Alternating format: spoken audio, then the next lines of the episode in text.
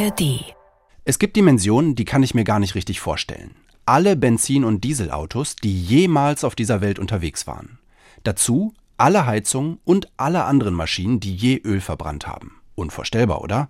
Klar ist, die haben einen gigantischen CO2-Ausstoß auf dem Konto, aber, und jetzt kommt's, zumindest rechnerisch ist so gut wie nichts von diesem CO2 in der Atmosphäre geblieben, weil es komplett geschluckt wurde von unseren Meeren. Ja, der Ozean, das Meer sind wahnsinnig wichtig. Also dort wird 40 mal so viel CO2 gespeichert wie in der Atmosphäre und 10 mal so viel wie an Land ungefähr. Und auf ganz langen Zeitskalen von ja, mehreren tausend bis zehntausend oder hunderttausenden von Jahren wird der Ozean das Endlager für CO2 sein. Sagt Judith Haug vom Alfred Wegener Institut für Polar- und Meeresforschung in Bremerhaven. Von der hören wir ganz am Ende noch mehr. Das Meer hat die Erderwärmung jedenfalls bislang ganz erheblich gebremst. Forscher sagen aber, da geht sogar noch mehr. Wir Menschen können auf natürliche Weise dafür sorgen, dass die Ozeane zusätzlich CO2 speichern. Und zwar, indem wir unter Wasser aufforsten, zum Beispiel Seegras. Wie das funktioniert und wie viel es fürs Klima bringt, das klären wir jetzt. Neue Folgen jeden zweiten Freitag, unter anderem in unserer App der ARD Audiothek. Ich bin Arne Schulz vom NDR. Hi, schön, dass ihr uns zuhört. NDR Info. Mission Klima. Lösungen für die Krise.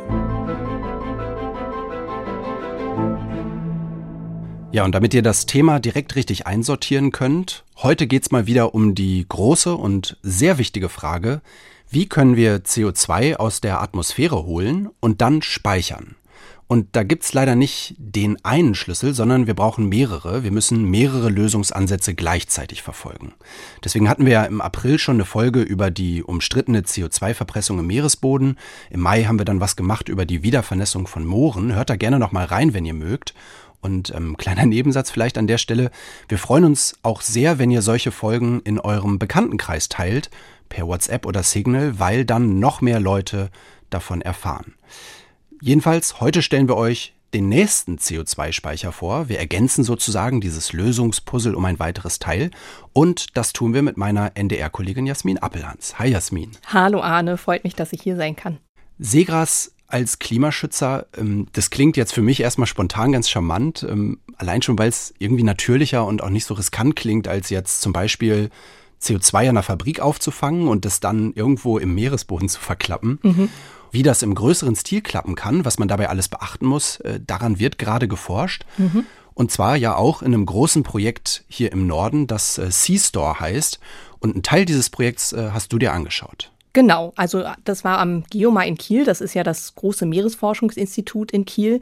Der Transparenz halber müssen wir vielleicht sagen, dass ich da auch promoviert mhm. habe. Ich bin ja vom Hintergrund her Meeresbiologin. Also könnte man sagen, ist eigentlich äh, genau dein Fachgebiet heute. Ja, im weitesten Sinne jedenfalls. Ähm, und dadurch kenne ich natürlich auch ein paar Leute, die auf dem Gebiet arbeiten. Zum Beispiel Thorsten Reusch, den habe ich für diese Folge getroffen. Der ist Meeresökologe und forscht schon seit den 90er Jahren an der Ökologie von Seegras und seit drei Jahren jetzt auch daran, wie in Deutschland Seegras angepflanzt werden könnte, um damit, du hast es gesagt, CO2 aus der Atmosphäre zu bekommen. Seegräser sind unheimlich faszinierende Pflanzen, sind ganz einfach aufgebaut, aber erst auf den zweiten Blick sieht man, dass sie zu unglaublichen Anpassungsleistungen fähig sind. Und jetzt will der Seegras in der Ostsee anpflanzen. Wie funktioniert das? Dafür haben er und seine KollegInnen eine Aufzucht für Seegräser, die sie dann später in bestimmten Versuchsgebieten in der Ostsee aussetzen. Also quasi vom Labor ins Meer. Wie das funktioniert genau, hat mir Thorsten Reusch direkt vor Ort gezeigt. Wir haben uns an einem von zwei sehr großen Becken getroffen, die in einem Hof vom Geomar in Kiel stehen. Ist das so in der Größe einer Badewanne? Wie muss ich mir das vorstellen? Nein, das ist viel größer, eher so die Größe von so einem oberirdischen Swimmingpool, so ein wie man die in den Garten stellen kann. Und da hängen dann Schläuche rein, die Druckluft in die Becken pumpen. Also so ein bisschen wie bei den Aquarien zu Hause, das kennt man vielleicht. Und die Becken sind voll mit Meerwasser und Halmen von Seegras. Aber das sind jetzt nicht irgendwelche Halme, das sind die sogenannten fruchtenden Sprosse. Also die Teile mit den Samen der Pflanzen drin. Ja, erstmal fallen sie hier auf den Boden. Ich kann mal gucken, ob ich einen rausfischen kann. Ja, ich kann hier das nochmal zeigen an einem Spross hier, der Samen trägt, der hier schwebt. Hier kann man das sehen. Das sind so diese kleinen Samenanlagen. Hier sind die Samen noch relativ klein und wenn sie dann reifer werden, dann schwellen sie an. Das sieht ein bisschen aus wie so eine, eine Ähre bei irgendeiner Getreideart. Das ist jetzt natürlich der Vorführeffekt, dass ich gerade kein ganz schönes Beispiel finde.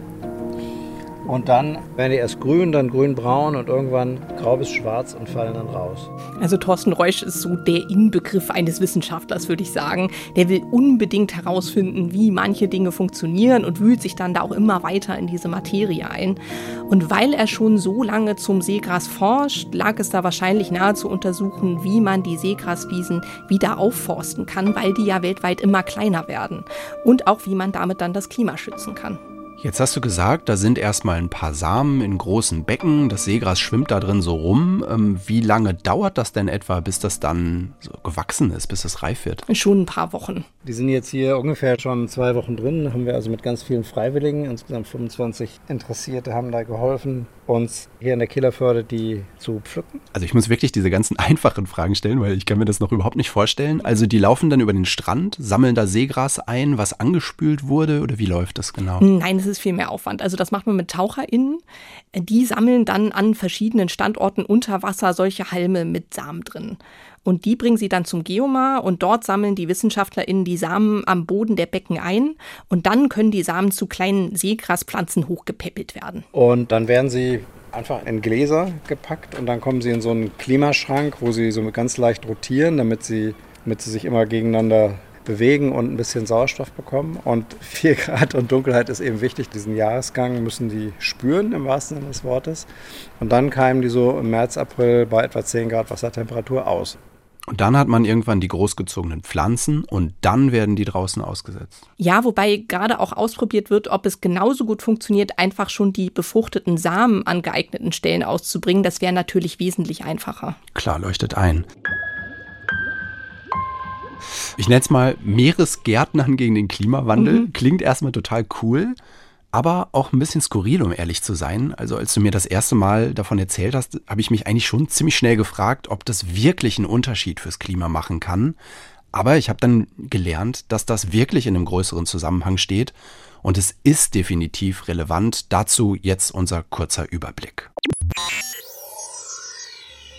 Den Klimawandel stoppen wir, indem wir aufhören, Treibhausgase in die Atmosphäre zu pusten. Aber nicht nur. Forscher halten es nämlich für unrealistisch, dass wir wirklich 100% der Emissionen vermeiden. Ein Rest wird bleiben, 5 oder 10%, vielleicht sogar mehr. Um trotzdem klimaneutral zu werden, gibt es nur eine Chance. Wir müssen mindestens genauso viel Treibhausgas aus der Atmosphäre holen, wie wir weiterhin ausstoßen. Und genau daran wird längst gearbeitet. Viele denken wahrscheinlich zuerst an das Aufforsten der Wälder, vielleicht auch an das Wiedervernässen der Moore, beides extrem wichtig. Es gibt aber auch für die Meere zahlreiche Ideen. Von manchen dürften nur die wenigsten gehört haben, etwa von der Alkalisierung, riesige Mengen Gesteinsmehl in den Ozean zu kippen, um so mehr CO2 zu binden. Manche Forscher nehmen sich auch die Pflanzenwelt an den Küsten vor, denn Mangrovenwälder oder Seegraswiesen waren schon immer wichtige Kohlenstoffspeicher. Und nicht nur deshalb sind die Pflanzen so wertvoll.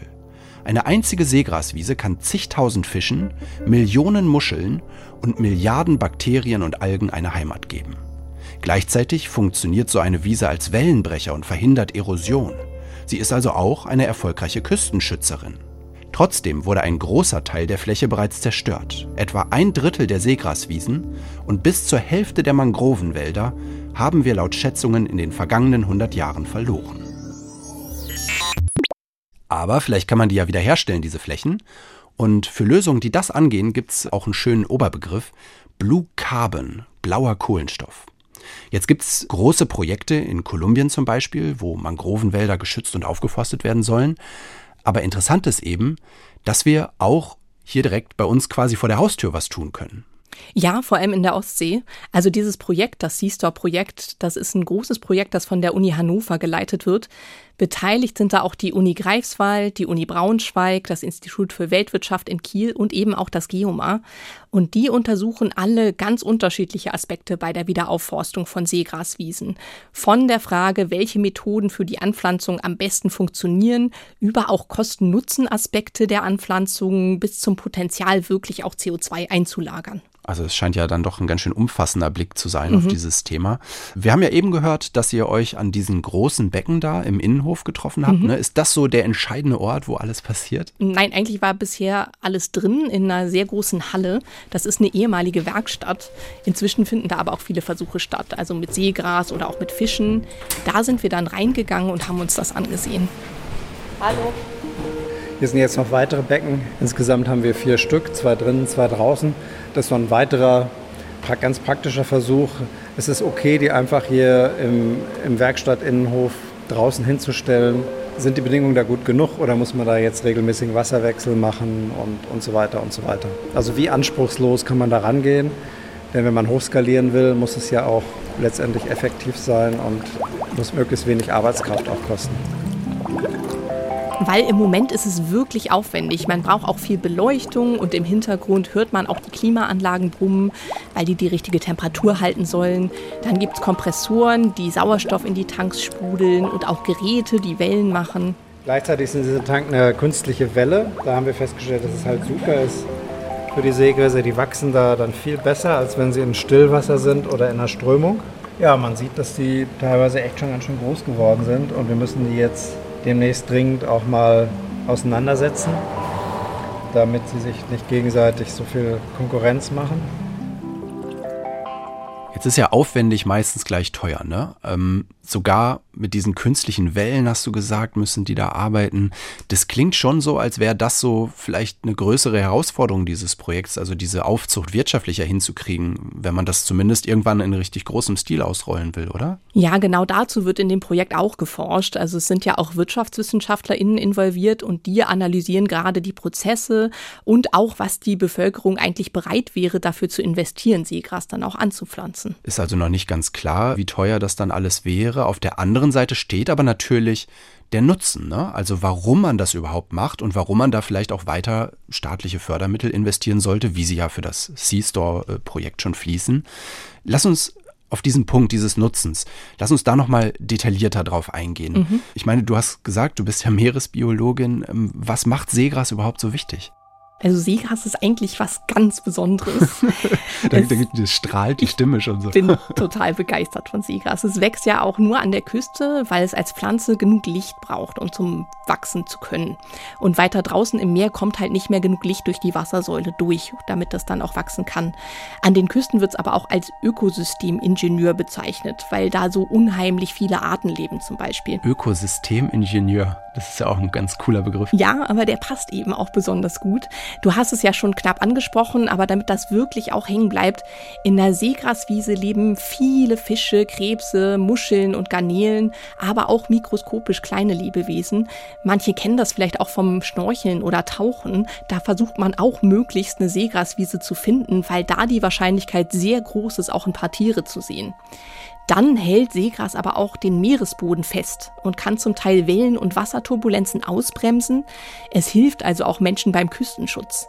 Und als Pflanze betreibt das Seegras ja Photosynthese, haben wir ja eben schon gesagt, und bringt damit Sauerstoff ins Wasser, was wiederum für viele Tiere wichtig ist. Und dann kann es natürlich auch CO2 einlagern, worüber wir ja heute sprechen. Genau, und das soll ja Seegras besonders gut können, heißt es immer wieder. Das Seastore-Projekt selbst äh, nennt da auch eine Zahl auf der Internetseite. 30 bis 50 Mal so gut wie Wälder auf derselben Fläche. Also das erscheint mir wahnsinnig viel. Stimmt diese Zahl denn überhaupt? Ja, wobei das nur für den Boden unter dem Seegras gilt. Also die Wälder selbst speichern in den Bäumen oberirdisch ja sehr große Mengen CO2, viel, viel mehr als das Seegras in den oberirdisch wachsenden Teilen. Insgesamt speichern intakte Wälder also mehr CO2 pro Fläche als eine Seegraswiese. Der Unterschied ist aber, dass Blätter, Äste und Baumstämme im Waldboden ja zersetzt werden. Da sind ganz viele Lebewesen, die diese Teile dann zersetzen und damit dann CO2 wieder freisetzen. Das heißt, das ist dann nicht unbedingt für alle Zeiten gespeichert. Genau, also wenn das Holz da bleibt, dann wird es zersetzt und das CO2 wird dann auch wieder frei. Und im Meeresboden ist das anders. Der Meeresboden ist nämlich schon wenige Zentimeter unter der Oberfläche frei von Sauerstoff. Das heißt, da kann kaum was leben, das diese abgestorbenen Seegrasteile dann zersetzen würde. Und dazu kommt dann, dass ja auch immer neuer Sand auf die Wurzeln und so weiter gespült wird. Und es bildet sich dann so eine dicke Schicht mit kohlenstoffhaltigem Material, das gespeichert und dann auch nicht wieder freigesetzt wird. Mhm. Und solche Prozesse kennt man auch an Land, sagt Thorsten Reusch. Moor ist eigentlich das Landanalogon dazu, wo eben auch diese Torfschicht, weil sie sauerstofffrei und wassergesättigt ist, immer weiter in die Höhe wächst und nicht abgebaut wird. Also könnte man eigentlich sagen, Seegras ist so ein bisschen das Moor des Meeres. Mhm, genau. Und ähm, wie bei den Mooren ist es dann wahrscheinlich ja extrem wichtig, dass man dieses über lange Zeiträume gebundene CO2 überhaupt auch erstmal erhält. Mhm. Und wenn man dann aber zusätzlich sogar noch neue Wiesen schafft, wie das jetzt in diesem Projekt äh, ausprobiert wird, dann ist das ja quasi so das i-Tüpfelchen auf der ganzen Sache. Dann wird es erst richtig gut fürs Klima. Aber ähm, wie viel Platz ist überhaupt in der Ostsee? Kann man das überhaupt in größerem Stil machen? Ja, Thorsten Reusch hat mir dazu auch was gesagt. Wir haben mal rausgekriegt, dass es mindestens 17 Quadratkilometer wären, also das sind 1700 Hektar, wo wir sagen würden, hier im schleswig-holsteinischen Küstenbereich, das sind gute Areale, da würde sich das lohnen. Ja, jetzt könnte man vielleicht denken, das ist viel, aber wenn wir das jetzt mal vergleichen, ähm, dann ist das vielleicht so die Fläche von zwei, drei Stadtvierteln von Kiel oder so, die man damit bedecken könnte. Mhm. Ist also vielleicht doch nicht so viel. Aber es gibt ja all diese positiven Effekte für die Biodiversität, für den Küstenschutz und wir reden ja jetzt hier auch nur über die Ostsee. Und entscheidend ist ja eigentlich, wie groß ist das Potenzial, wenn man alle Flächen weltweit nutzt, äh, wo das in Frage käme. Ja, also in Deutschland ist das Speicherpotenzial tatsächlich nicht so gigantisch groß. Wir haben ja aber auch relativ wenig Küste. Weltweit sieht das dann auch schon anders aus. Es gab vor zwei Jahren eine Abschätzung, dass Seegraswiesen weltweit ungefähr 150 Millionen Tonnen CO2 pro Jahr zusätzlich speichern könnten. Und wenn wir auch das versuchen, ein bisschen einzuordnen, das wäre also ungefähr das, was der komplette Verkehrssektor in Deutschland im Moment noch ausstößt pro Jahr. Im weltweiten Maßstab wäre das natürlich immer noch nicht so unglaublich viel, aber genug, um die Restemissionen von zwei Deutschlands zu entfernen, wenn der Ausstoß so weit gedrosselt wird wie möglich. Und insgesamt könnte der ganze Bereich Blue Carbon, also zum Beispiel auch mit Mangrovenwäldern und so weiter, nach Schätzung ungefähr drei Prozent des jetzigen CO2-Ausstoßes dauerhaft einlagern. Okay, und ähm, wir haben ja gesagt, ähm, wir sprechen da über eine Welt, in der man eben nur noch so einen Rest von fünf oder zehn Prozent der Treibhausgase ausstößt, das, was man eben nicht vermieden kriegt. Und wenn man dann drei Prozent des jetzigen Ausstoßes dagegen hält, dann ist es ja doch eine ziemlich relevante Größe. Zumal es bei diesen Wiederaufforstungsprojekten ja auch darum geht, den jetzigen Bestand zu erhalten weil, wie du schon sagtest, die Seegraswiesen weltweit immer kleiner werden und dadurch ja auch weniger CO2 speichern können, also weniger als der Jetzt-Zustand.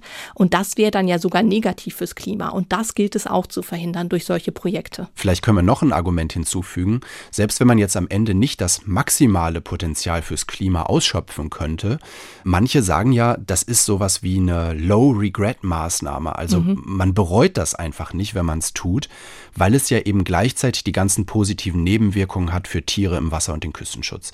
Letzte Frage dazu vielleicht noch. Wie steht Deutschland denn beim Schutz und beim Wiederaufbau von diesen Seegraswiesen im Moment da? Also sind wir Vorbild im internationalen Vergleich? Sind wir hinten dran? Wo stehen wir? Deutschland ist da sogar relativ weit hinten dran, muss man sagen. Es gibt weltweit viele Projekte, um Seegras zu erhalten oder wieder anzupflanzen. In den USA zum Beispiel seit über 30 Jahren jetzt schon. Es gibt ja ganz verschiedene Arten von Seegras und es wird bei vielen von diesen Arten versucht, wieder größere Seegraswiesen anzupflanzen.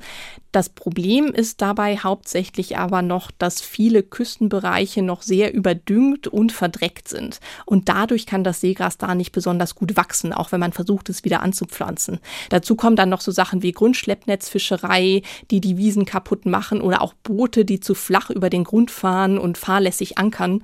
Und viele Projekte versuchen also nicht nur neues Seegras anzupflanzen, sondern auch die Bedingungen für das Seegras langfristig zu verbessern.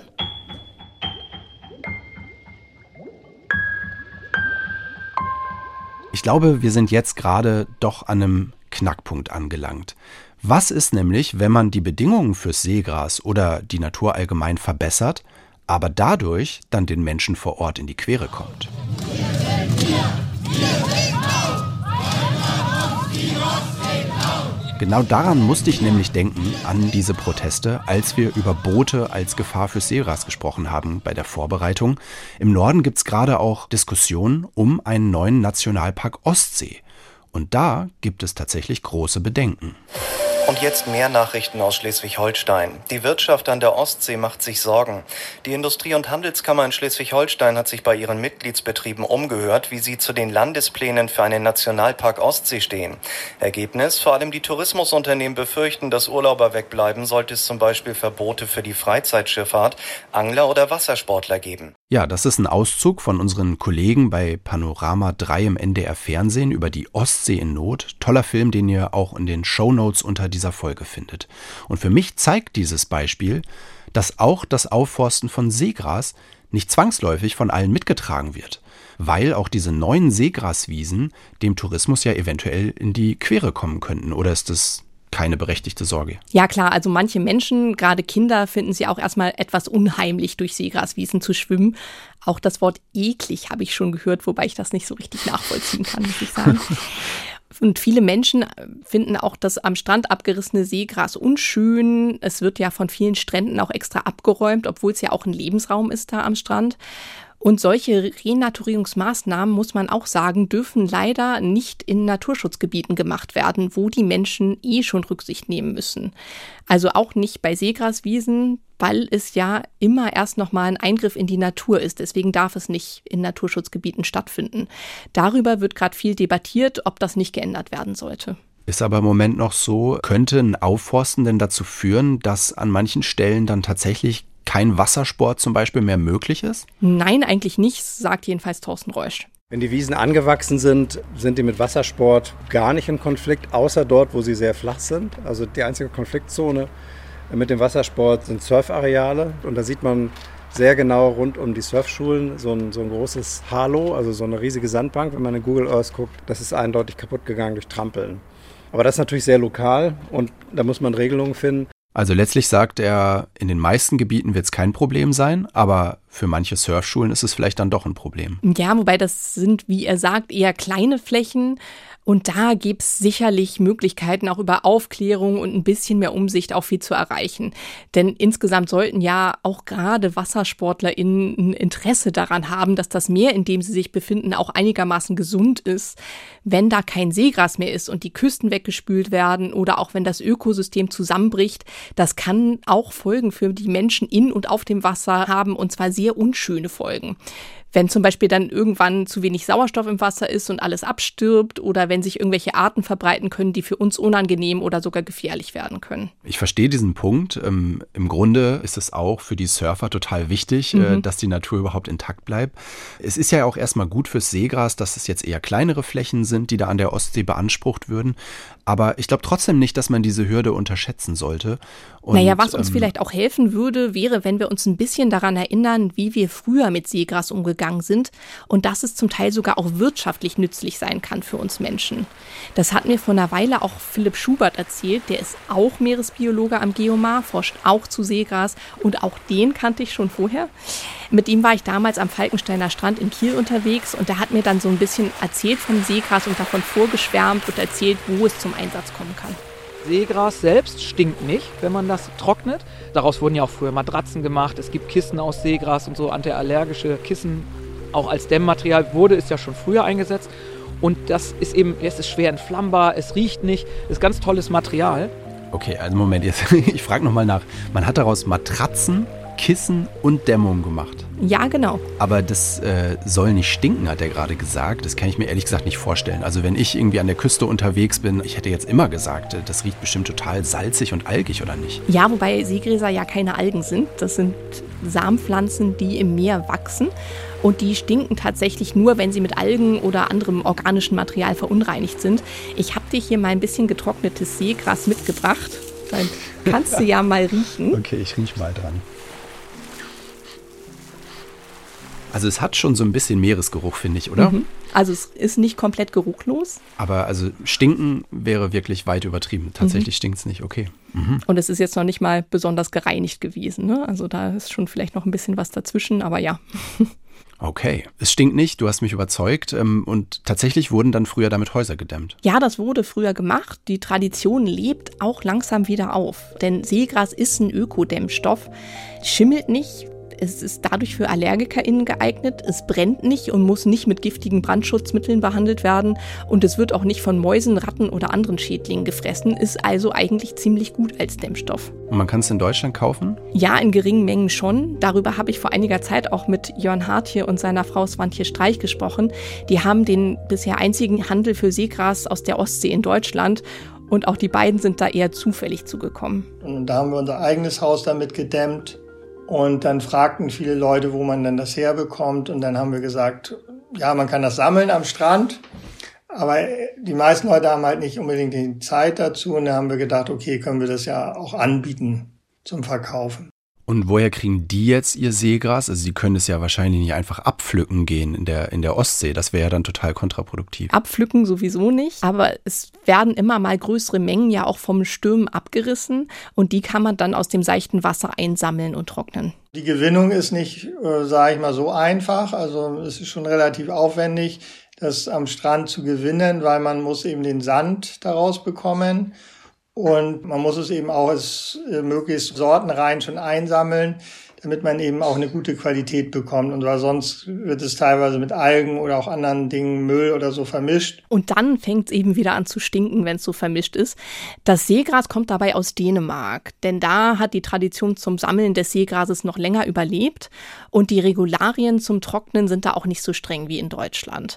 Und trotzdem gibt es das nur in sehr kleinen Mengen. Ich habe gerade noch mal mit Jörn Hartje telefoniert und der sagte, dass sie noch LandwirtInnen suchen würden, um den in Dänemark zu zeigen, wie man Seegras sammeln und trocknen kann, damit sie die Mengen ein bisschen erhöhen können, die sie verkaufen. Klingt total spannend. Trotzdem denke ich, die Betonung liegt ja wahrscheinlich, dass man das ein bisschen nur erhöhen sollte, oder? Genau, es ist jetzt nicht sinnvoll, das ins Unermessliche zu steigern. Es können jetzt nicht alle Leute ihr Haus mit Seegras dämmen. Das wäre auch ökologisch nicht sinnvoll, sagt Thorsten Reusch. Im Augenblick auf der Skala, wo das stattfindet, also ein paar tausend Tonnen maximal sind da angedacht, ist das auf jeden Fall verkraftbar. Aber irgendwann muss man natürlich auch da gucken, dass man diese Biomasse, die ja eigentlich in den Kreislauf der Ostsee zurückgehört und da dann eben auch den Destruenten und den Würmern und Schnecken und dem Schlick zugutekommen soll, dass man da nicht zu viel wegsammelt. Die Gefahr sehe ich im Augenblick aber eher nicht.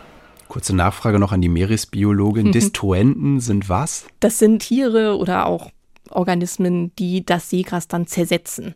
Und das abgerissene Seegras am Strand ist ja auch ein Lebensraum eigentlich für kleine Tiere und Pflanzen. Das muss man halt auch dazu sagen. Also das Seegras bald überall in Häuser oder Kissen einzubauen, ist jetzt nicht die allerbeste Idee. Aber als ergänzender Dämmstoff ist es durchaus sinnvoll, dieses Seegras auch einzusetzen. Ja, und es könnte eben im besten Fall helfen, wenn das an den Küsten häufiger zu sehen wäre, dass die Menschen sich eben wieder mehr auch mit dem Seegras und dem Nutzen des Seegras auseinandersetzen. Das wäre die Hoffnung.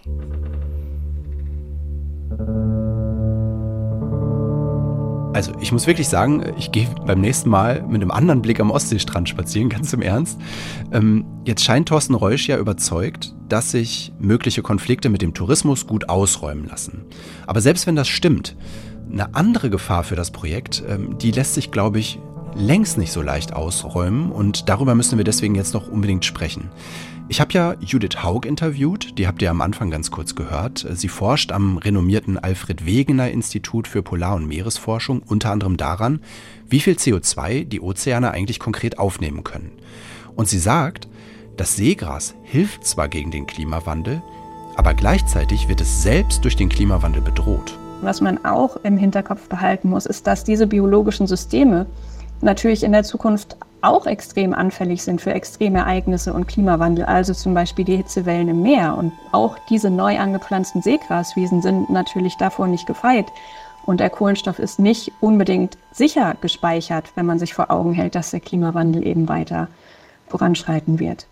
Also vielleicht noch ein Extrembeispiel. Wir hatten dieses Jahr ja teilweise Temperaturen in einigen Meeresregionen, die man sich überhaupt nicht vorstellen konnte. Vorher 38 Grad Wassertemperatur vor Florida.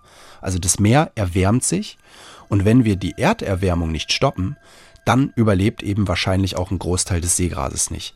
Und deshalb sagt Judith Haug ganz klar, Die allererste Priorität von uns muss immer sein, den CO2-Ausstoß durch Fabriken, Autos, Heizung und all das zu senken und so die Erderwärmung zu stoppen weil sonst helfen uns die besten CO2-Speicher alle nichts. Das Einzige, was wir hier immer wieder sagen können, ist, wir müssen unsere CO2-Emissionen reduzieren und zwar sehr schnell und sehr drastisch. Das ist wirklich der größte Hebel, den wir haben, um die Belastung der Ökosysteme zu reduzieren. Darüber hinaus können wir natürlich andere Maßnahmen auch ergreifen, um die Ökosysteme bestmöglichst zu schützen, also zum Beispiel durch Begrenzung der Fischereimengen und so weiter. Aber letztlich sind eben fast alle die Stressoren, die auf das Ökosystem wirken, direkt auf die CO2-Emissionen und den dadurch verursachten Klimawandel zurückzuführen. Ja, und das ist etwas, das sollten wir uns immer bewusst machen, auch wenn es um andere CO2-Speicherlösungen geht, zum Beispiel das Verpressen im Meeresboden oder das Aufforsten von Wäldern. Der mit Abstand größte Teil der Lösung ist es, dass wir keine Treibhausgase mehr ausstoßen oder zumindest möglichst wenig. Und für den ganz kleinen Rest des Problems, der dann noch übrig bleibt, da helfen dann zum Beispiel auch Seegraswiesen.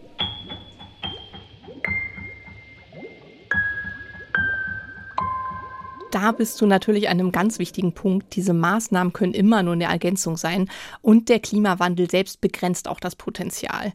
Die hohen Temperaturen machen den Seegraswiesen nämlich tatsächlich sehr zu schaffen, das sagt auch Thorsten Reusch. Dann kriegen wir ein Problem, denn wir haben harte experimentelle Daten, dass bei 26, 27 Grad wir bis zu 80 Prozent Sterblichkeit haben und das heißt, unsere Wiesen sind eigentlich genauso an der Klippe, gerade wie die Korallen, nur merkt man das vielleicht nicht so drastisch, weil die halt nicht so präsent sind. Also dass weltweit Korallen bleichen und absterben, weil die Meere schon jetzt zu warm sind, das hat man vielleicht schon gehört.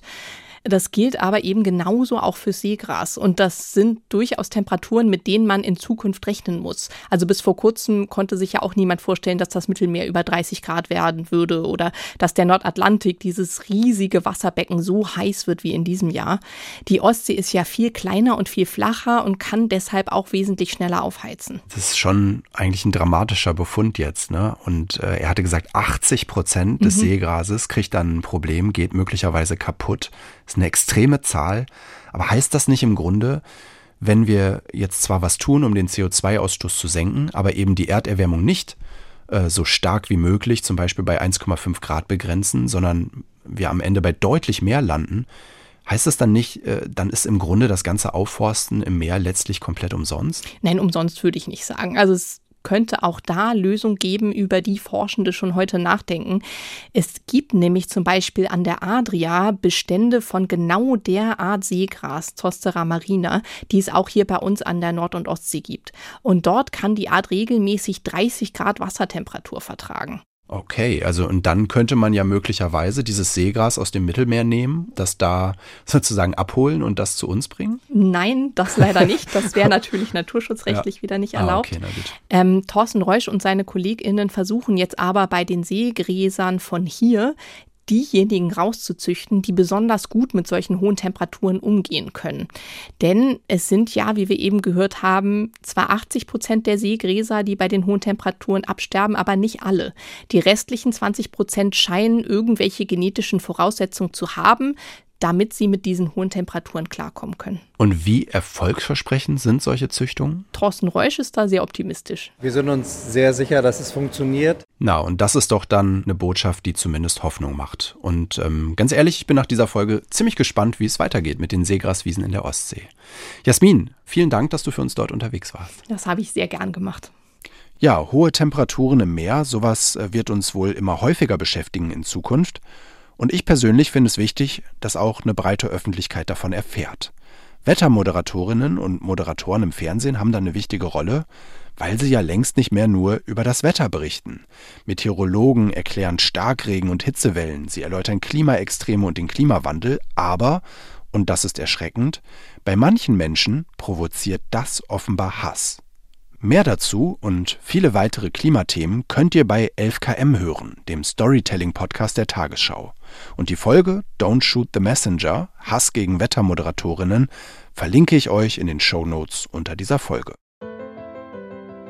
Die nächste Folge Mission Klima gibt es dann hier in zwei Wochen. Dann kümmern wir uns mal wieder um eines der größten Sorgenkinder beim Klimaschutz, um den Verkehr. Und wir stellen euch eine Vision vor, wie auch Städte, die heute sehr vom Auto geprägt sind, den Wandel schaffen könnten. Unter anderem mit einem 90-Sekunden-Takt bei den öffentlichen Verkehrsmitteln und mit tausenden autonom fahrenden Shuttles. Über euer Feedback und eure Wünsche freuen wir uns nach wie vor. Danke für die viele Post. Unsere Adresse dafür lautet wie immer klima.ndr.de. Jetzt sage ich nur noch Tschüss und bis bald. Tschüss. Mission Klima. Lösungen für die Krise. Ein Podcast von NDR Info.